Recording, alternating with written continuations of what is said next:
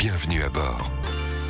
Vous êtes encore trop nombreux à rouler euh, trop vite au-dessus euh, des 130 km/h. Euh, la vitesse maximale autorisée sur autoroute, c'est ce que nous apprend l'Observatoire SANEF des comportements 2023 dévoilé il y a quelques jours. Anne-Sophie Viennot, bonjour. Bonjour Stéphanie. Vous êtes responsable sécurité routière au sein du groupe SANEF.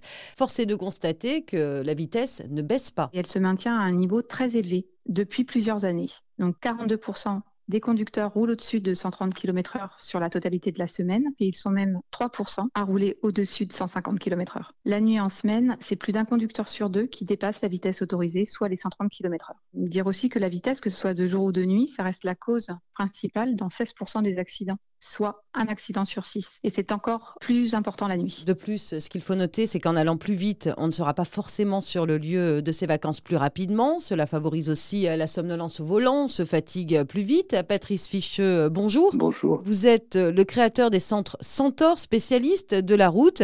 Euh, on est d'accord, aller au-delà de 130 km/h, c'est trop. C'est vrai qu'on ne s'en rend pas compte. Mais il faut savoir une chose, c'est qu'à 90 km/h, on fait 25 mètres par seconde. À 130, on fait 36 mètres par seconde.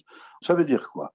Ça veut dire que euh, lorsqu'on aperçoit un événement, il faut déjà l'analyser et ensuite opérer une manœuvre. En fonction effectivement de la vitesse que l'on a, le temps de réaction étant entre une et deux secondes. Ceux qui auraient une interdistance insuffisante, eh bien, il ne faut pas s'étonner qu'ils n'auraient même pas l'espace pour pouvoir pratiquer une manœuvre salutaire. En plus, il ne faut pas oublier que plus on va vite, euh, moins on a de chances de s'en sortir. Hein, il faut parler clairement. Non, non, là, c'est, c'est vraiment prendre des risques. Celui qui tenterait encore le 170, les équipements ne sont pas adaptés, le choc serait épouvantable. Vous savez, déjà, si vraiment vous avez un accident de la route dans les vitesses réglementaires, eh bien, vous avez intérêt à être bien attaché, vous avez intérêt à, avoir les, les, airbags qui vous protègent. Euh, heureusement, effectivement, la voiture est parfaitement étudiée, mais à des vitesses complètement, bah, enfin, je veux dire, euh, raisonnables. Patrice Ficheux, Anne-Sophie Viennot, merci beaucoup. Sur la route des vacances, 130 km/h, pas plus, et on adapte sa vitesse en fonction de celle des autres et de la densité du trafic.